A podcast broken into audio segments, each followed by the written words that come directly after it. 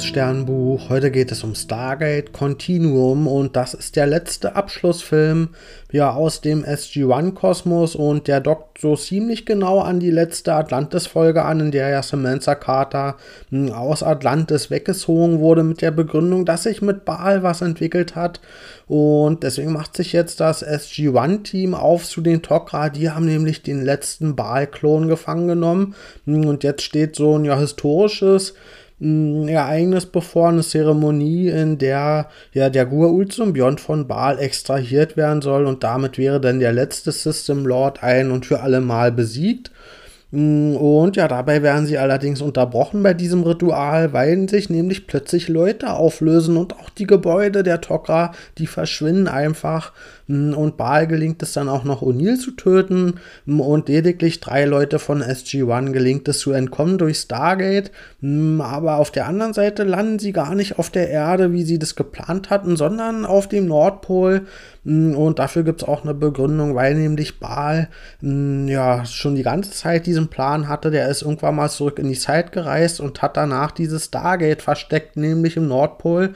Und dadurch wurde das nie entdeckt und damit mh, hat sich auch nie das Stargate Center mh, gebildet mit diesen ganzen Stargate-Missionen. Und ja, deswegen haben sich auch die Leute aufgelöst, die dann niemals befreit wurden. Und auch die Tok'ra konnten dadurch jetzt ihre Bauten nicht bauen. Und deswegen hat sich das alles aufgelöst. Die Zeit ist komplett anders verlaufen.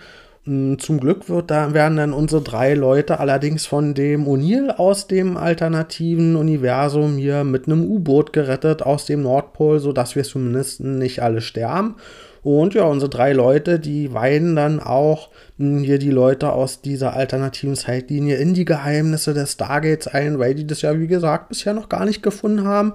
Hm, und das stößt erstmal auf sehr viel Unglauben. Aber General Laundry, den gibt es auch hier und der glaubt den. Hm, allerdings will er trotzdem nicht auf die Forderungen eingehen, dass hier eine Gefahr besteht oder dass hier das Stargate überhaupt reaktiviert wird, sondern der findet seine Zeitlinie ohne diese ganze Gua'uld-Gefahr und so weiter eigentlich ziemlich cool und will die so behalten, wie die ist. Also können sich unsere drei Leute aus unserer ja, Prime-Zeitlinie hier ein schönes Leben machen, aber so richtig Einfluss auf die Geschehnisse haben sie nicht. Also leben die so ein Jahr vor sich hin, haben hier ein stinknormales, langweiliges Leben. Der einzige Punkt ist, dass Balia natürlich nicht ohne Grund die Zeitlinie geändert hat, sondern der verfolgt einen großen Plan.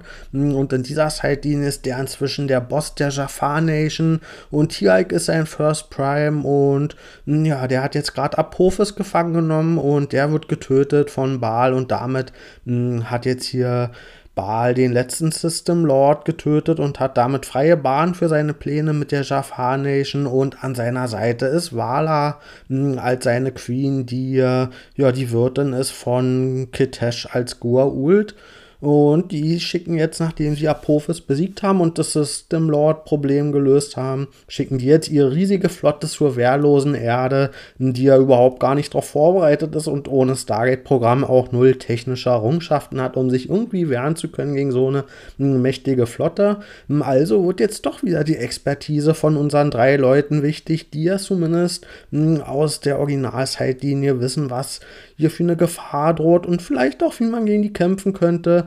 Und dann stellt sich allerdings raus, dass Baal gar nicht direkt angreifen will, sondern der will sich hier erstmal als friedlicher Herrscher verkaufen, mit dem man auch verhandeln kann und der nicht alle töten will. Aber der Baal hat hier sein Spiel ohne Kitesh gemacht, seine Queen, und seit 50 Jahren ist sie hier quasi an seiner Seite und muss immer das machen, was er will.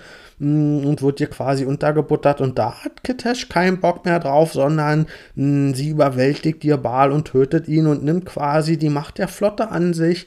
Und ja, mm, dabei kriegen dann unsere drei Leute tatsächlich bei ihrem Plan, irgendwas gegen diese Flotte zu tun, noch Hilfe von Tieralk. Der will sich nämlich gegen Kitesh rächen, die ja quasi seinen Lord Baal getötet hat und da ist es nun mal braucht, dass man sich dann rächt und außerdem hat Tialk auch tatsächlich noch die Hoffnung, dass irgendwie seine Jafar befreit werden können. Also tut er sich zusammen mit unseren drei SG-1-Leuten und die reisen mit dem Stargate zu dieser Zeitmaschine von Baal und ja, bei dem Kampf um diese Zeitmaschine gegen Kitesh werden dann Carter getötet und auch Daniel und tatsächlich auch Tialk. Nur Mitchell gelingt es mit der Zeitmaschine dann noch weiter in die Vergangenheit zu reisen und er wartet den Zeitpunkt ab, an dem Baal die Zeitlinie dann ursprünglich mal verändert hatte. Und in dem Fall ist er aber vorbereitet und er hält Baal auf und tötet den. Und damit wird die Zeitlinie nie verändert. Und alles kommt dann doch wieder so, wie wir das kennen mit dem Stargate Center und dem Stargate-Programm. Und dann sehen wir wieder den Zeitsprung Jahrzehnte später in diesem ja, Extraktionsritual, bei dem Baal jetzt seinen Symbionten verlieren soll. Und hm, diesmal lösen sich die Leute nicht auf, weil Baal ja diesmal die Zeitlinie nicht rückwirkend verändert hat. Und deswegen gelingt es den Symbionten, den letzten System Lord Gua'uld, zu extrahieren und zu töten. Und damit ist die Gua'uld-Gefahr ein und für alle Mal beseitigt. Ich gebe dem Film 6 von 10 Sternen. Ich fand den schon ziemlich durchwachsen. Der hat zwar ein paar nette Szenen gehabt, aber so generell war das schon ja, für so einen Abschlussfilm ziemlich schwaches Konzept, fand ich. Hm, vor allen Dingen was auffällig war, dass hier dieser Stil, wenn man das damals mit SG-1 vergleicht, schon ganz schön entrückt war. Also man hat sich hier nicht direkt so zurückgeworfen gefühlt in SG-1-Zeiten, sondern das war alles ein bisschen anders. Die Tok'ra wurden hier so sektenartig dargestellt mit ihrem Extraktionsritual. Das war eigentlich so eine ja fast religiöse Form, wie wir die Tok'ra eigentlich bisher gar nicht kannten. Aber ich fand es tatsächlich ganz atmosphärisch hier inszeniert und umgesetzt. Also das Ritual, das hat schon was Spaß gehabt auf atmosphärischer Ebene und hm, ja, diese Veränderung im Kanon, wenn man es so nennen will, die fand ich dann im Laufe des Films auch gar nicht so schlimm, weil wir uns ja eh in einer anderen Zeitlinie befinden. Und ja, deswegen war es auch okay, dass sich das alles so ein bisschen anders anfühlt und alles so ein bisschen anders aussieht. Hm, aber insgesamt war mir einfach viel zu wenig Stargate drin in dieser alternativen Zeitlinie. Ich meine, da gab es das Stargate-Programm nie. Und wir kriegen jetzt hier tatsächlich einen Abschlussfilm geboten, in der dann sehr wenig Stargate zu sehen ist. Stattdessen kriegen wir U-Boote und Kampfjets mm, und wir sind am Nordpol im Eis gefangen und müssen uns da befreien. Aber da gibt es ziemlich wenig ja, Stargate-Technologie und einfach Science-Fiction-Kram. Das mm, hat mir ja alles so ein bisschen gefehlt. Und es konnte ja auch nicht durch die Charakterdynamik ausgeglichen werden. Da merkt man auch, dass eben dieser Vorteil von der Serien-Erzählform fehlt, wo man einfach so 20 plus Folgen pro Staffel Staffel hat, wo sich die Figuren aufeinander einstimmen kann, wo sich mh, mm, ja, Dynamiken entwickeln können und so ein Vertrautheitsgefühl. Und das haben sie ja nicht geschafft, eben in diesem einen Film zu channeln. Das wirkt ja doch so ein bisschen nachträglich rangeklatscht, mh, ohne eben dieses Zuhausegefühl entwickeln zu können. Ja, dadurch ist es nochmal schwerer ins Gewicht gefallen, dass es inhaltlich jetzt aus Science-Fiction-Sicht mich nicht überzeugt hat, weil dann eben nicht auf der Gegenseite ich wenigstens meine tollen Charaktermomente wieder hatte. Das hat, die, hat der Film leider auch nicht so toll geschafft. Hm, aber was für mich hier der stärkste Punkt war an dem Film, hm, war ja wirklich dieser Befreiungskampf von Kitesh, die sich hier gegen Baal stellt und dieses patriarchale System zerschlägt und die Macht an sich zieht. Und ja, das fand ich hier ja so ein paar schöne Szenen, wo sie dann einfach ihre Macht eingesetzt hat, um dieses Ganze, was sich hier über Jahrzehnte aufgebaut hat, zu zerstören und ihren eigenen Plan durchzusetzen. Und das fand ich hier auch wirklich einen schönen Punkt, dass eben Baal von Kitesh besiegt wurde und eben nicht von SG-1, einfach weil er hier seine Queen unterschätzt hat und überhaupt gar nicht offenbar davon ausgegangen ist, dass sie irgendwie eine Bedrohung sein könnte. Und ja, das fand ich hier wirklich ein, ja, eine Überraschung, dass tatsächlich nicht von SG-1 Ball in der Form ja initial besiegt wurde oder im entscheidenden Punkt, sondern tatsächlich von Kitesh in Valas Körper. Das waren hier so ein paar schöne Befreiungsszenen, die, die haben mir sehr gut gefallen. Aber der größte Knackpunkt ist tatsächlich, dass hier die Invasion von Kitesh dann am Ende ja verhindert wurde, bevor die überhaupt angefangen hat. Und da hätte ich den Ursprungsplan, den SG-1 hatte, eigentlich besser gefunden. Die wollten sich nämlich eigentlich ein CPN klauen durch ein Stargate und damit den Atlantis-Außenposten auf der Erde und dann wieder mit ja, Energieversorgung und dann quasi damit die Invasion bekämpfen und abwehren.